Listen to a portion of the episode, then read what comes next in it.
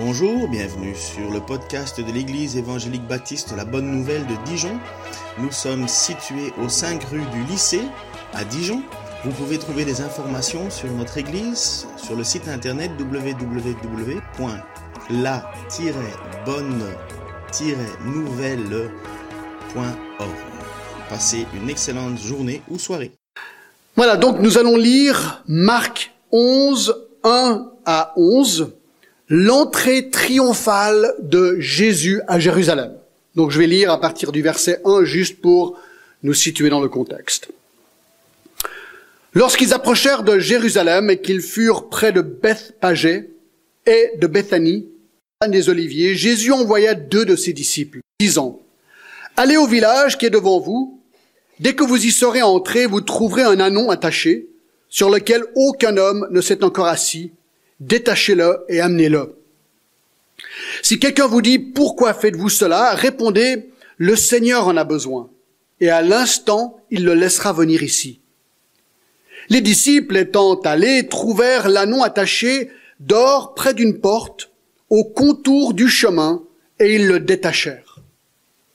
Quelques-uns de ceux qui étaient là leur dit Que faites-vous? Pourquoi détachez-vous cet anneau?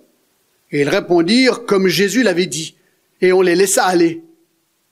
Ils amenèrent à Jésus l'annonce sur lequel ils jetèrent leurs vêtements et Jésus s'assit dessus. Beaucoup de gens étendirent leurs vêtements sur le chemin et d'autres des branches qui coupèrent dans les champs. Ceux qui précédaient et ceux qui suivaient Jésus criaient Hosanna, béni celui qui vient au nom du Seigneur. Béni soit le règne qui vient, le règne de David, notre Père. Hosanna dans les lieux très hauts. Jésus entra à Jérusalem, dans le temple. Quand il eut tout considéré, comme il était déjà tard, il s'en alla à Béthanie avec les douze. Que Dieu bénisse sa parole ce matin. Jeudi soir, nous étions un groupe de personnes de l'EIG au match de hockey pour distribuer des flyers pour que les gens sachent que notre concert va bientôt avoir lieu. Bien que nous avons raté le début du match, puisque ça fait 13 ans que j'y vais en tant qu'aumônier, je sais comment commence chaque match de hockey. Toujours la même manière, avec l'entrée triomphale de l'équipe. Premièrement, 15 minutes avant le match, il y a une sonnette très forte qui avertit que le match va bientôt commencer. Après quelques minutes, une musique très bruyante et énergique euh, s'enclenche. Et là, ils viennent de mettre des nouveaux haut-parleurs, donc ça bouge. Ensuite, il y a des spots multicolores qui s'allument et qui commencent à flasher partout sur la glace. Ensuite, il y a des jeunes cheerleaders qui se mettent en rang sur la glace et qui agitent leurs pompons. Et ensuite, 7000 spectateurs se mettent à hurler, à agiter des drapeaux, des foulards, des banderoles et à siffler. Une chose que je me suis déjà vu faire très occasionnellement, bien sûr. Et enfin, le moment attendu, les joueurs arrivent sur la glace, un à la fois, leur nom annoncé sur les haut-parleurs. Et en plus, ils ont maintenant des flammes de feu qui jaillissent de machines spéciales chaque fois qu'un joueur arrive sur la glace et avec des coups de patin vigoureux et en arénette, ils se mettent en rang pour être acclamés par la foule chauffée à chaud. À mort, ou à blanc. À blanc, ouais. Je savais qu'il y avait un mot là, d'accord. Et bien sûr, cette année triomphale se termine avec le vol impressionnant d'un aigle magnifique, la mascotte du Genève Servette Hockey Club, qui plane gracieusement du haut des gradins jusqu'à sur la glace, en fait sur le bras du la personne qui s'occupe des aigles, de l'aiglier, ça se dit peut-être, j'en sais rien, je viens d'inventer encore un mot, d'accord? Et aussitôt il, aussitôt il se réenvole d'habitude du premier coup pour regagner quelque part. Eh bien mes amis, bienvenue à l'entrée triomphale de l'équipe de hockey Genève Servette. Eh bien dans notre texte d'aujourd'hui, nous avons le récit d'une autre entrée triomphale. Mais celle-ci n'est pas d'une équipe de hockey, mais d'un homme. Et cette entrée-là ne se produit pas dans une patinoire, mais dans une ville. la ville de Jérusalem. Il s'agit de l'entrée triomphale de Jésus à Jérusalem. Et le passage que nous voulons examiner ce matin est très important. Il est tellement important que dans l'histoire de l'Église, on a mis un dimanche de l'année à part pour commémorer ce jour. C'est le dimanche des rameaux, qui est le dernier dimanche avant Pâques. Et là, historiquement, nous sommes maintenant juste cinq jours avant la crucifixion de Jésus, huit jours avant sa résurrection. Alors, quelle est la signification de cet événement? Eh bien, l'entrée de Jésus à Jérusalem est un des hauts points de sa vie, parce que c'est là où il est publiquement acclamé roi d'Israël. C'est le jour où les foules de Jérusalem, rassemblées pour la grande fête juive de la Pâque, proclament publiquement et collectivement que Jésus est réellement le Messie attendu.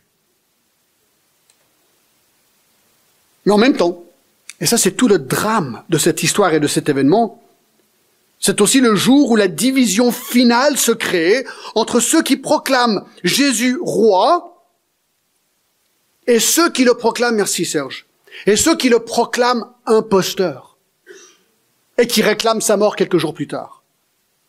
Oui, cinq jours plus tard seulement, il sera cloué brutalement et cruellement à une croix par ses ennemis. Donc, la question est celle-ci. Jésus est proclamé roi par le peuple. Moi, je pose la question, l'était-il ou pas? Est-ce que c'est important? Et ça change quoi, finalement? Est-ce que c'est important pour nous aujourd'hui de savoir que Jésus a été proclamé roi ce jour-là en entrant à Jérusalem? Eh bien, mes amis, je vais vous dire quelque chose. Le fait que Jésus soit roi change tout.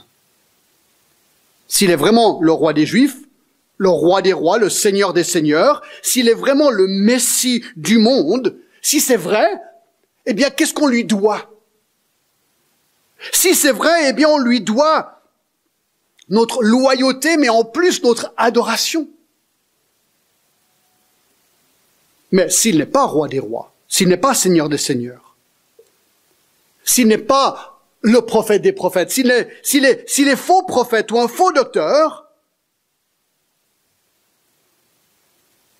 Ça veut dire qu'il n'a aucun pouvoir sur nous. Il n'est qu'un homme, comme vous et moi, rien de plus. Et si tel est le cas, nous devrions le rejeter comme un imposteur. Et c'est ce que certains feront quelques jours plus tard. Donc, en fait, je te pose à toi la question ce matin. Qui est Jésus pour toi?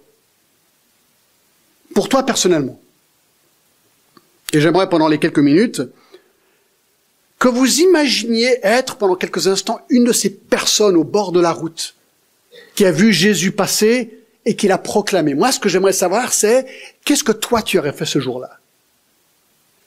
Est-ce que tu t'aurais été pris dans la foule pour le proclamer, mais de manière authentique ou simplement pour copier tout le monde?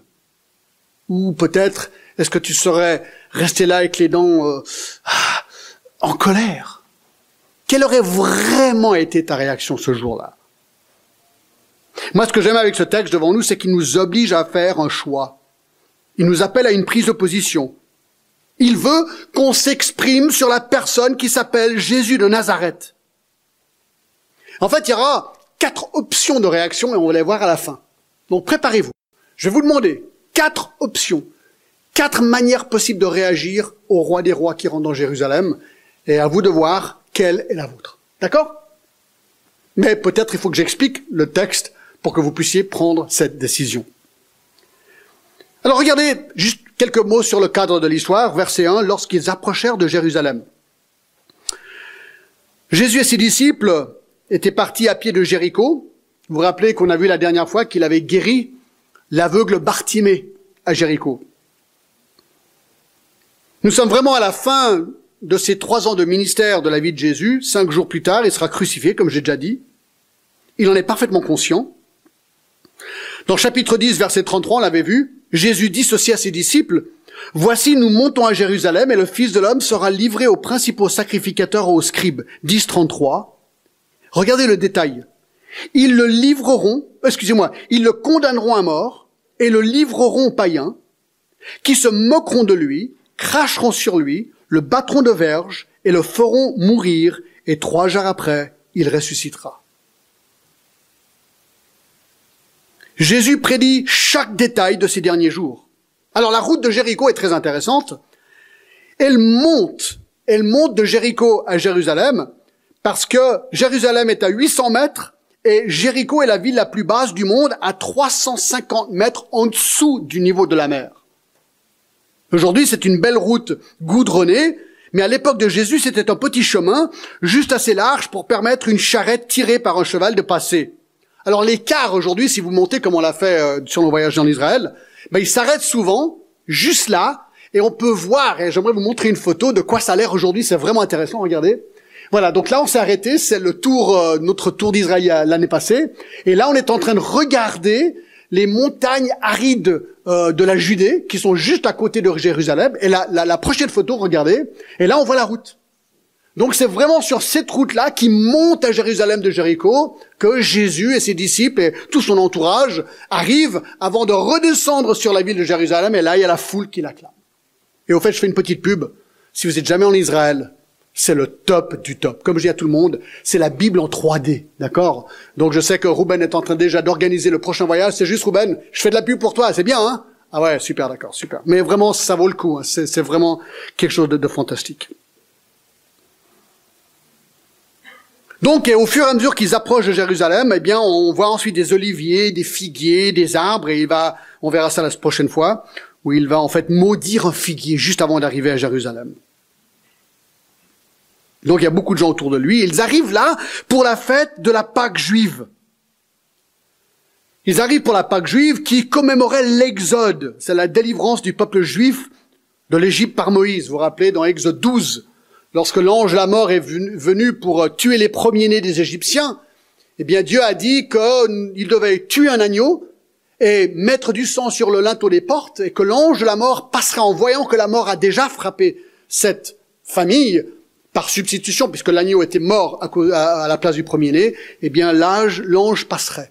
Et donc ça, c'était la commémoration. On voit tout à fait pourquoi Jésus, dans sa souveraineté, a décidé de mourir ce jour-là à Jérusalem. Parce que lui, n'est-ce pas, était l'agneau parfait de Dieu. Lui allait offrir sa vie pour les hommes. Et donc, il a choisi sa date méticuleusement. Et donc, il est en train d'aller avec son entourage à Jérusalem pour cette fête. Barclay, dans son commentaire, nous apprend que les pèlerins venaient du monde entier pour y sacrifier un agneau. On estime, ça j'ai de la peine à le croire, mais bon, je cite, il estime qu'il y avait 250 000 agneaux sacrifiés dans la ville de Jérusalem. 250 000. Donc ils estiment la population de Jérusalem à cette époque-là à presque 2 millions de personnes. Énorme. Énorme. Donc, verset 1, lorsqu'ils approchèrent de Jérusalem et qu'ils furent près de Bethpagé et de Béthanie, vers la montagne des Oliviers, Jésus envoya deux de ses disciples. Je m'arrête là. Donc, qu'est-ce qu'on sait de Bethpage ou Bethpagé et Béthanie Eh bien, archéologiquement, on ne sait rien sur le village de Bethpagé. Tout ce qu'on sait, c'est qu'il était proche de Béthanie. Par contre, Béthanie, on connaît. Le Mont des Oliviers aussi, bien sûr, on peut y aller. On peut aller à Béthanie et au Mont des Oliviers. Il y a même, donc Béthanie, on sait très bien, c'est la ville de Marthe, Marie et Lazare. Et encore aujourd'hui, on peut aller dans la tombe de Lazare, voir là où il a été ressuscité. Et aussi, on sait que c'est là où Jésus logeait pendant ces derniers cinq jours. Chaque fois qu'il allait à Jérusalem, il logeait chez Marthe, Marie et Lazare. Donc, Jésus maintenant arrive à Jérusalem et il est acclamé roi. Donc, je vais diviser notre texte en trois parties toutes simples on va regarder l'acclamation du roi. Deuxièmement, on va regarder les attributs du roi. Et troisièmement, on va voir les réactions au roi. D'accord? Donc en premier, on va regarder tout simplement l'acclamation du roi. Et de manière un petit peu inattendue, je vais commencer au milieu du texte aujourd'hui, puis ensuite on reviendra tout à l'heure au début du texte et vous allez comprendre pourquoi. D'accord? Donc, on va regarder l'acclamation du roi à partir du verset 7. À partir du verset 7. D'accord? Alors comment est-ce qu'il est acclamé lorsqu'il arrive à Jérusalem? Donc, ben verset 7 nous le dit, ils amenèrent Jésus, à Jésus l'anon. Donc, ils trouvent un anon, on y reviendra tout à l'heure. Et regardez ce qu'ils font, sur lequel ils jetèrent leurs vêtements. Donc il y avait une grande foule. Et ils prennent leurs vêtements et ils mettent certains de leurs vêtements sur l'annon. Alors je pense pas que tous les vêtements de toute la foule ont été mis sur l'annon, sinon il aurait été écrasé par le poids, d'accord? Mais je pense qu'il y a eu assez de vêtements pour servir de sel. Et on apprend euh, dans un autre texte que cet annon, personne ne s'était jamais assis dessus. Donc, tout simplement, il y a des vêtements qui sont mis sur l'annon comme sel.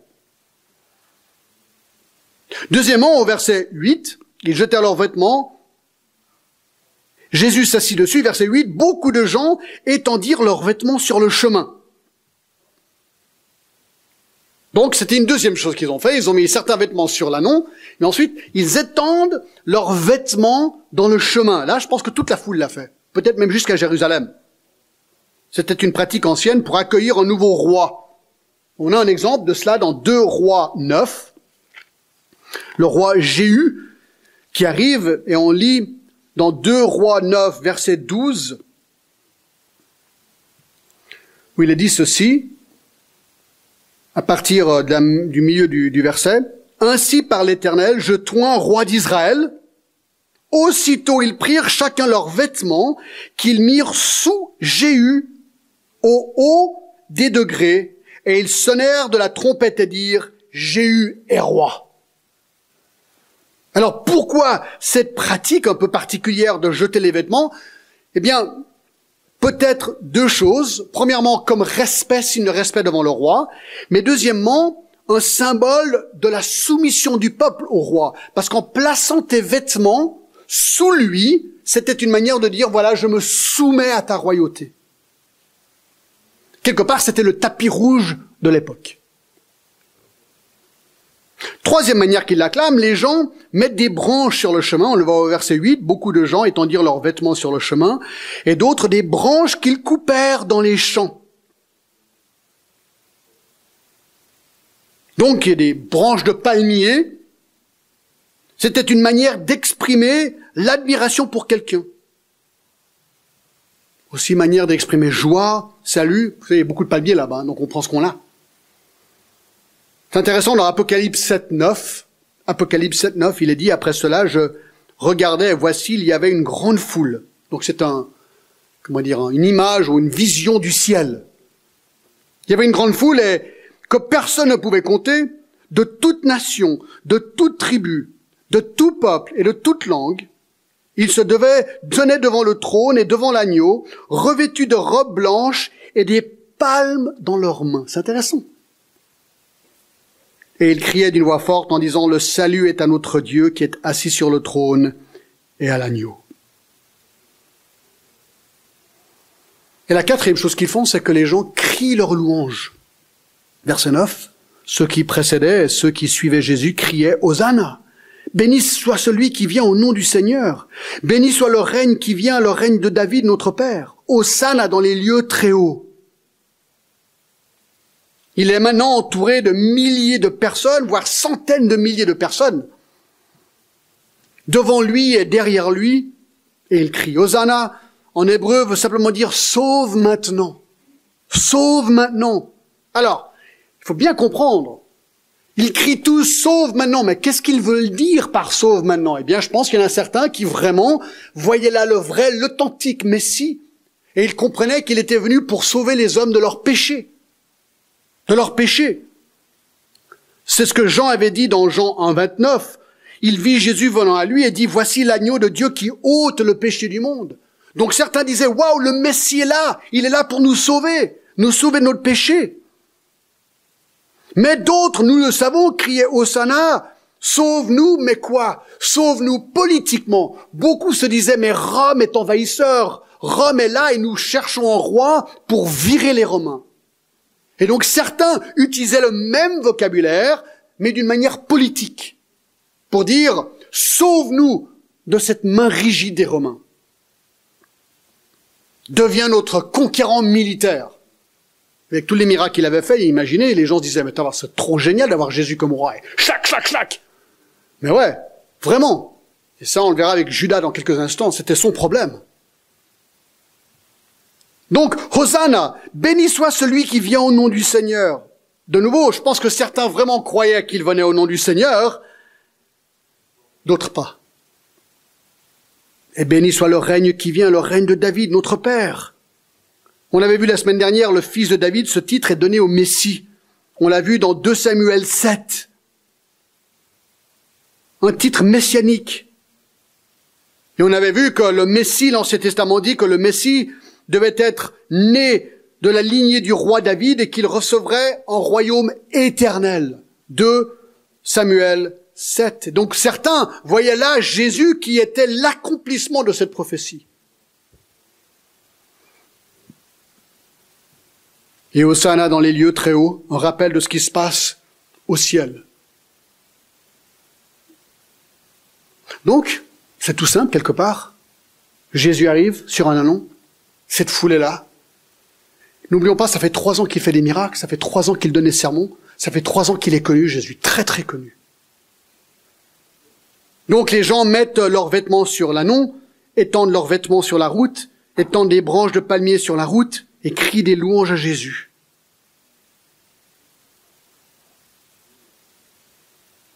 Alors je pose encore la question. L'était-il vraiment?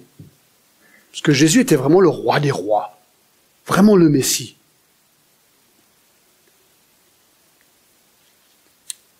Bien, la manière de, le savoir, c'est d'examiner le texte un petit peu plus en profondeur. C'est le deuxième point. Il faut qu'on comprenne les attributs de Jésus.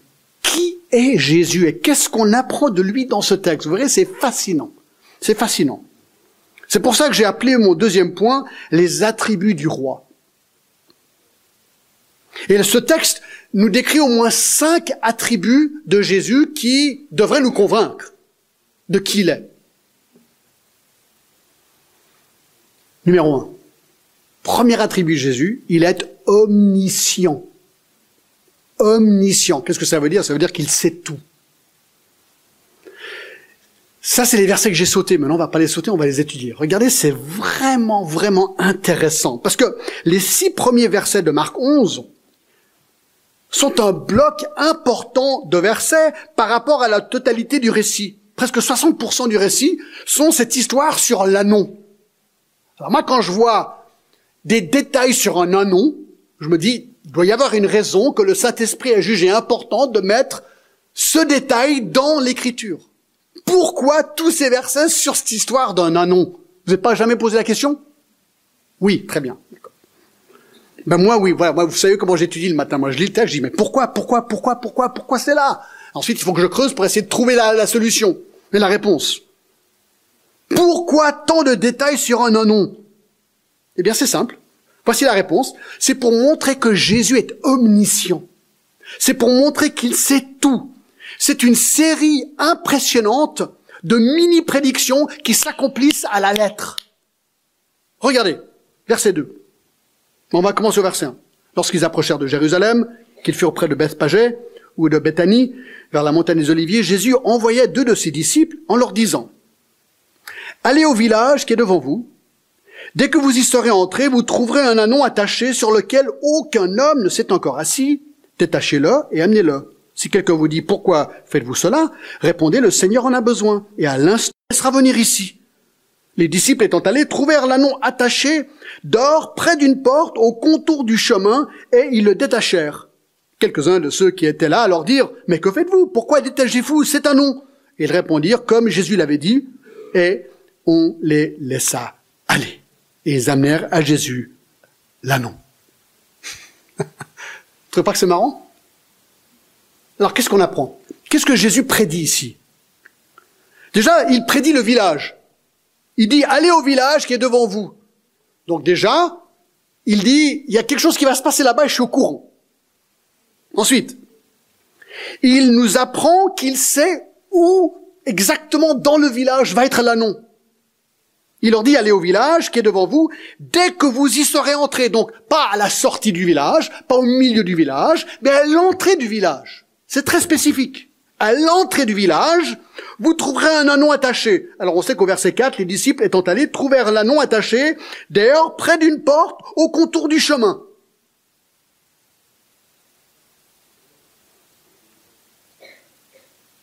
Ensuite, il leur annonce qu'ils vont trouver un anon.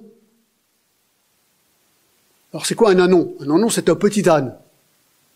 Ah Mais il faut aller dans Matthieu 21, dans le passage parallèle, pour voir qu'il y a un autre détail que Marc décide de ne pas mettre, mais que Matthieu met.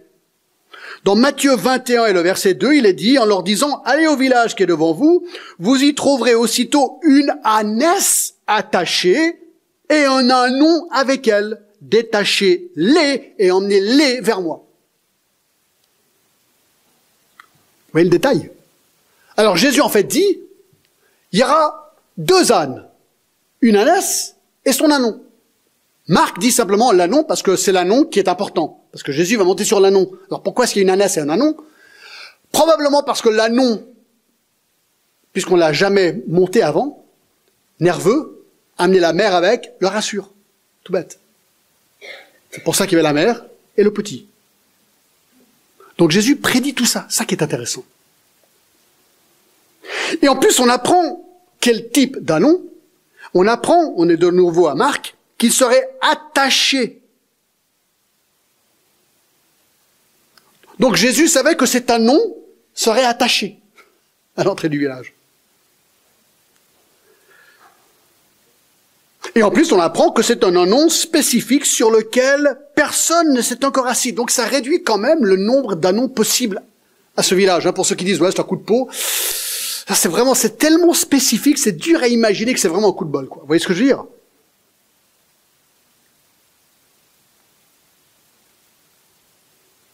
Ensuite, il, leur dit, détachez-le, amenez-le ici.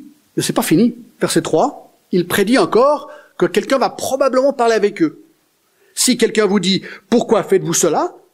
Répondez, le Seigneur en a besoin. Et à l'instant, il le laissera venir.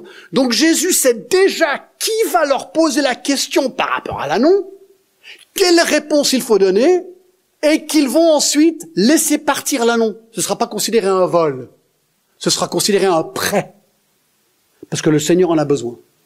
Qui veut dire, en plus, je viens d'y penser maintenant, que ces gens, peut-être sans vraiment comprendre pourquoi, étaient préparés pour donner la bonne réponse.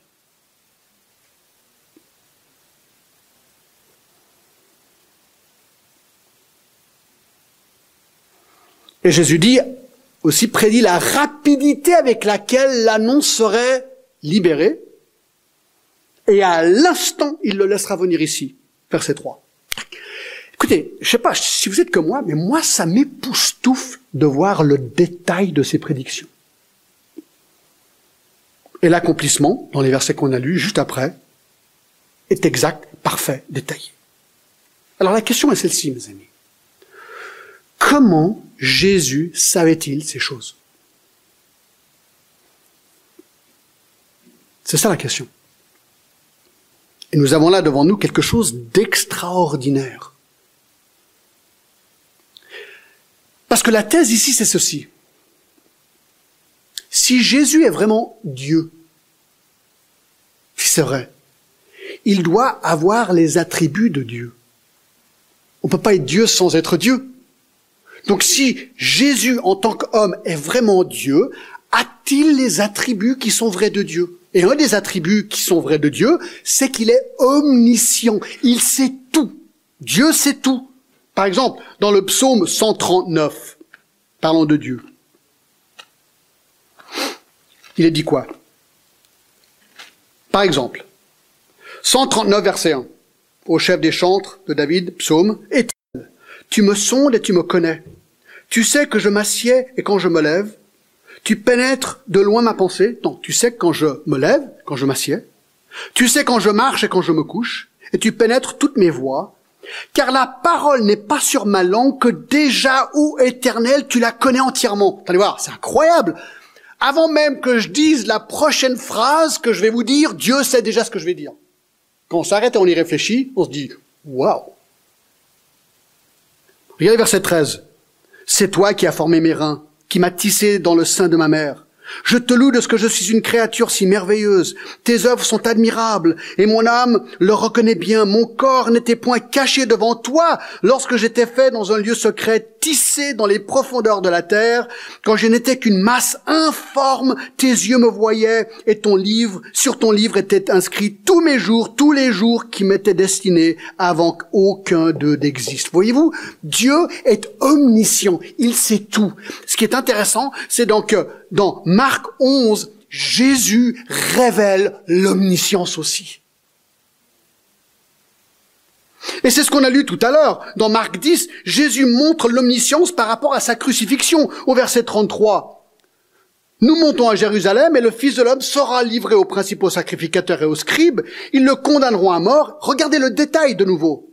Ils le livreront aux païens qui se moqueront de lui, cracheront sur lui. Je me suis toujours dit, mais pourquoi est-ce qu'il doit dire à ses disciples qu'il sait qu'on va cracher sur lui? Pas Pour leur montrer que c'est pas un coup de bol ce qu'il est en train de dire, que c'est son omniscience ici. Ils me battront de verge, ils me feront mourir et trois jours après, il ressuscitera. Marc 2, 7 à 8 dit qu'il connaît les pensées de notre cœur aussi. Donc quel est le premier attribut de Jésus qu'on voit ici? C'est qu'il est omniscient, un attribut de Dieu. Deux, deux, il est prophétique. Regardez, c'est incroyable. Allez avec moi à Matthieu 21. Regardez. C'est génial. Matthieu 21.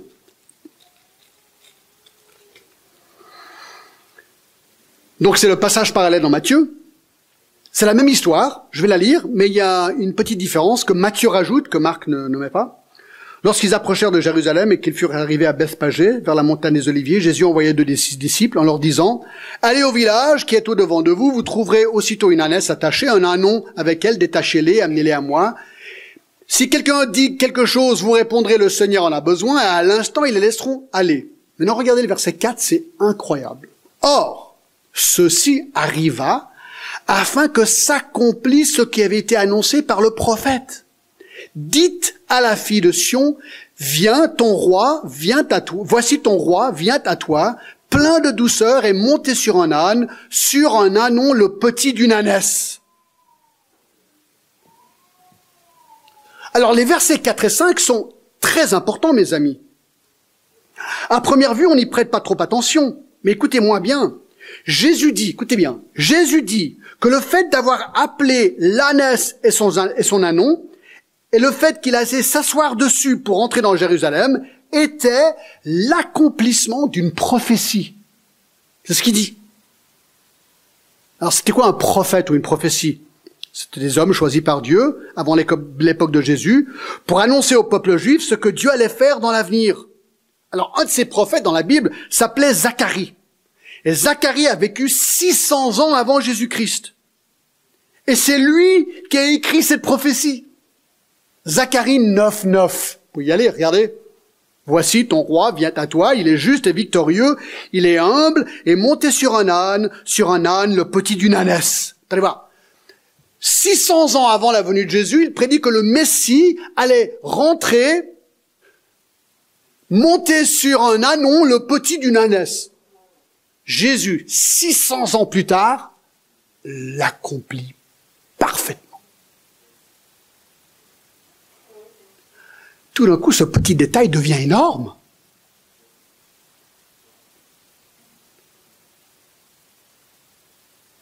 C'est énorme. Vous dites, John, il le savait à l'avance.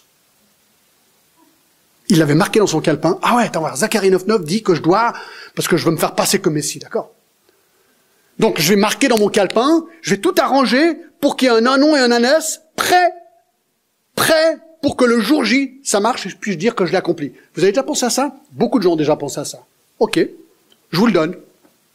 Ça aurait éventuellement peut-être été possible, je suis d'accord.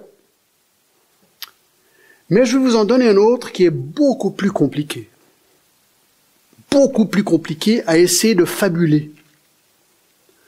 Prophétie qui a été donnée 600 ans avant Jésus-Christ par un certain Ésaïe, qui dit ceci, Ésaïe 7,14, c'est pourquoi le Seigneur lui-même vous donnera un signe.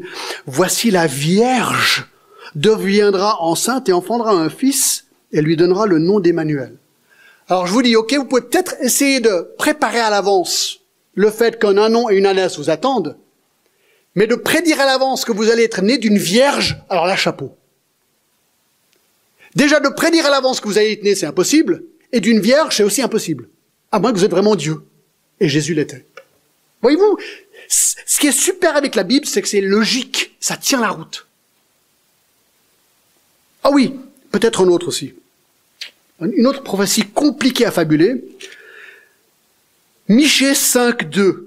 Et toi, Bethléem, d'Ephrata, petite entre les milliers de Judas, de toi sortira pour moi celui qui dominera sur Israël et dont les activités remontent au temps ancien, au jour de l'éternité. Donc là, c'est une prophétie comme quoi le Messie serait éternel, né à Bethléem.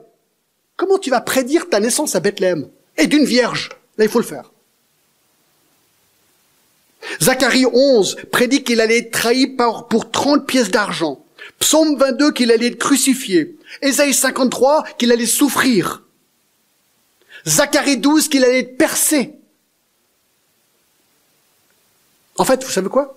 Il y a plus de 300 prophéties dans l'Ancien Testament qui concernent Jésus, dont 60 sont directement liées au Messie, disons, des grandes prophéties comme je viens de vous montrer. Alors c'est intéressant que les scientifiques ont calculé la probabilité qu'une personne puisse accomplir par chance huit prophéties comme ça. Par chance. Né d'une vierge, vous déjà le faire D'accord. Né à Bethléem, trahi pour 30 pièces d'argent, crucifié, enterré dans un tombeau d'un homme riche, Ésaïe 53, 9.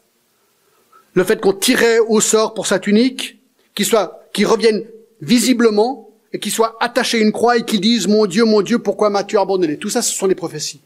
Donc ils ont calculé, écoutez, c'est intéressant. Ils ont calculé statistiquement la probabilité d'accomplir ces huit prophéties. Alors, la probabilité mathématique, j'y connais rien en maths, je vous lis ce que j'ai lu, d'accord? C'est 10 à la puissance 17. Ça fait donc 10 avec 17 zéros derrière. Alors il y a un mathématicien qui a essayé d'imaginer ce que ça voulait dire, pour qu'on essaie de, comprendre ce que ça veut dire. Il a calculé, il a dit, vous prenez une pièce, des, des pièces de 1 euro, d'accord? Et vous empilez, pour une épaisseur de 30 cm, des pièces de 1 euro sur toute la France, le pays entier. 30 cm de pièces de 1 euro. D'accord? Ensuite, vous prenez une pièce d'un euro et vous mettez une croix rouge dessus. Vous jetez la pièce quelque part dans le tas. Ensuite, vous brassez. Vous brassez beaucoup.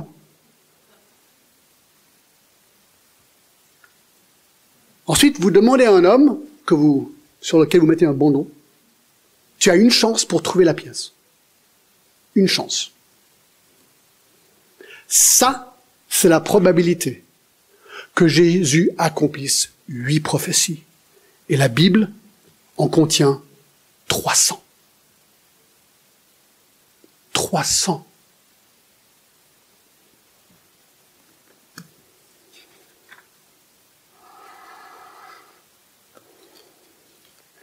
Vous voyez, là on est forcé de se poser la question, mais, mais qui est Jésus? Qui est Jésus? Trois. Faut que je me dépêche. Jésus est humble humble. Il est rentré sur un anon. Pourquoi un anon Parce que les anons étaient, ou les ânes étaient un symbole d'humilité. Vous connaissez le, la peinture de Napoléon sur un cheval qui monte, qui, traverse les Alpes, vous avez déjà vu ça? On m'a dit, alors peut-être un artiste pourrait me confirmer ça, qu'en fait il a, il a traversé les Alpes sur un âne. C'est vrai? Mais il voulait être peint sur un cheval, c'est ça? Eh, Donc euh, l'artiste confirme ce que j'ai en train de dire, d'accord? Donc je dis parfois des trucs vrais, d'accord? Ça c'est pas mal à savoir. Mais donc parce que l'âne c'était humble et Napoléon ne voulait pas être humble, je crois qu'il voulait être perçu comme un guerrier sur un cheval. Alors c'est quand même marrant hein, comment on peut changer l'histoire artistiquement comme ça. Ben non, Jésus était un vrai roi des rois, il est venu humblement sur un âne. 4. Jésus est doux. Retour à Matthieu 21, 5, passage parallèle. 21, 5. La prophétie, voici ton roi vient à toi plein de douceur, monté sur un âne. Plein de douceur. Écoutez, est-ce que Jésus était doux? Je vais vous citer Jésus. Matthieu 11, 28. Il n'y a pas besoin de dire grand-chose par rapport à ça. Matthieu 11, 28, Jésus dit, venez à moi, vous tous qui êtes fatigués et chargés, je vous donnerai du repos. Prenez mon joug sur vous et recevez mes instructions, car je suis doux et humble de cœur, et vous trouverez le repos pour vos âmes. Car mon joug est doux et mon fardeau léger. N'ayez pas peur de Jésus, mes amis. N'ayez pas peur de lui. Il est doux, il est humble, et il veut venir transformer ta vie de l'intérieur. Le Messie est là pour te pardonner tes péchés et t'accorder la vie éternelle. C'est ce que la Bible dit.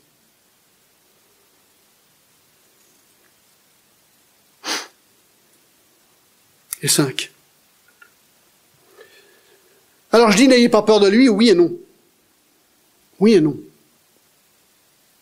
Cinq. Vous allez être surpris. Jésus est furieux. Retour à Marc 11.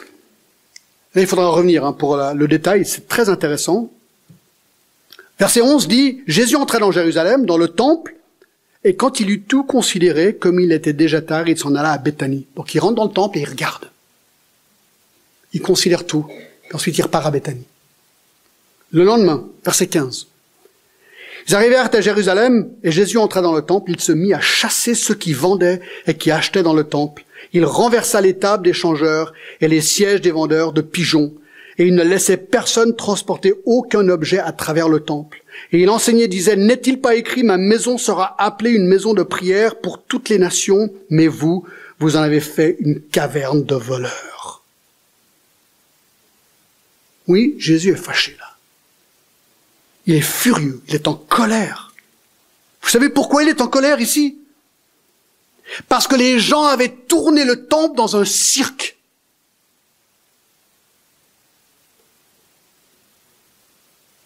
Le temple était devenu une banque plutôt qu'un lieu de recueillement.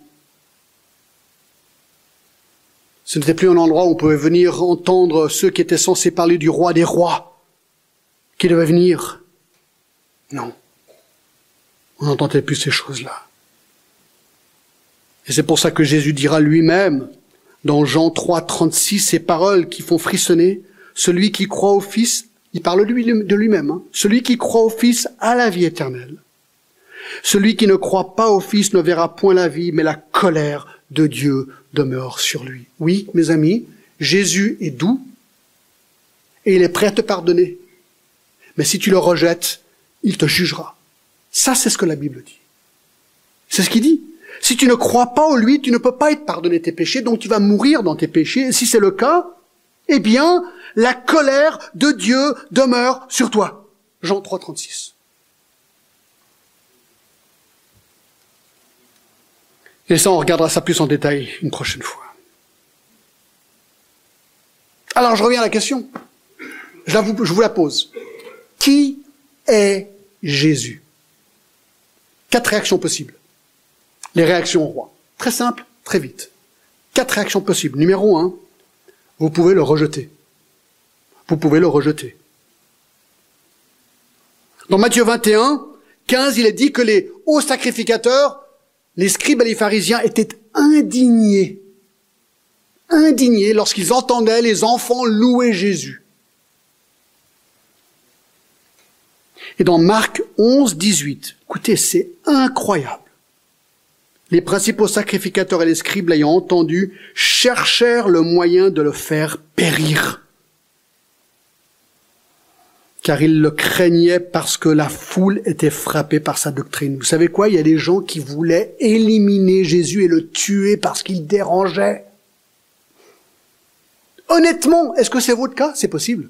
Si c'était leur cas, c'est possible que ça soit votre cas.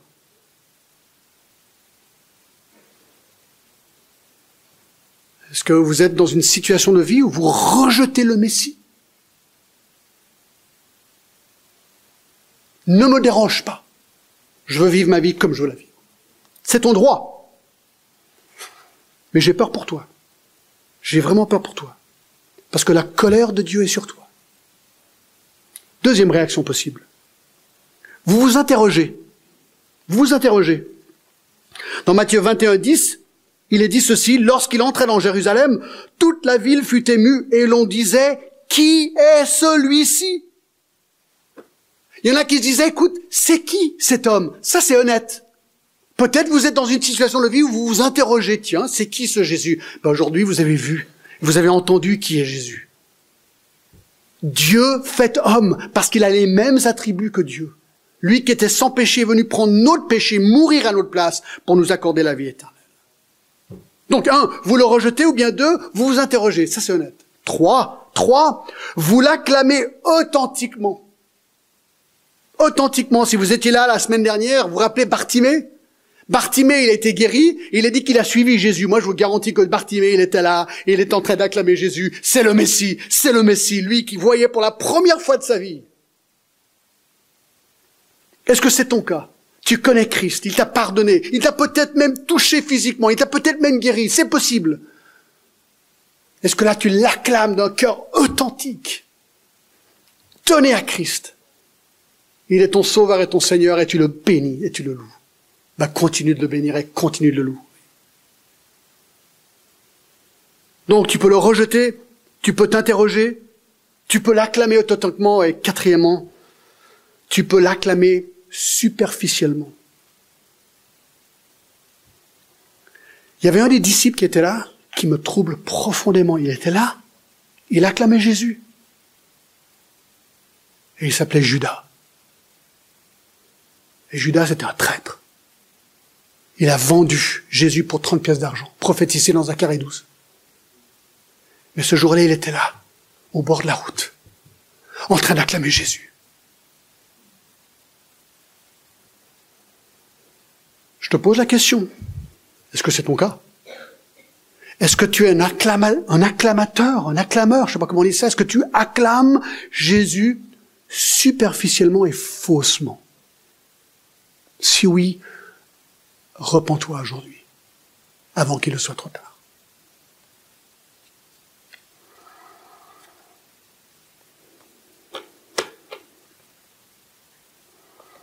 Vendredi prochain, il y a un match de hockey.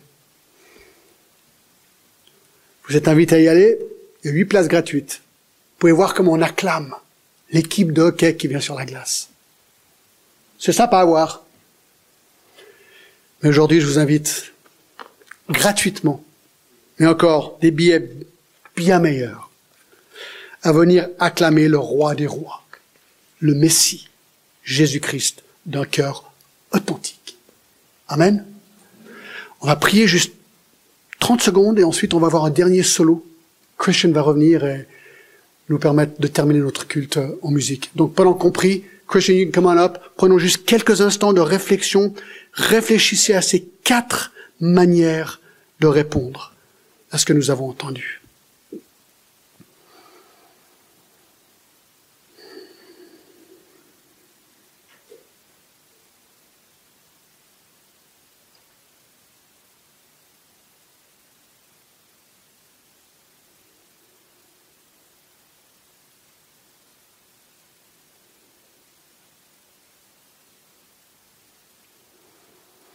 Seigneur, fais ton œuvre dans nos cœurs ce matin. Tu nous connais tous, chacun et chacune, parfaitement. Seigneur, nous t'acclamons. Hosanna. Au nom de Jésus. Amen.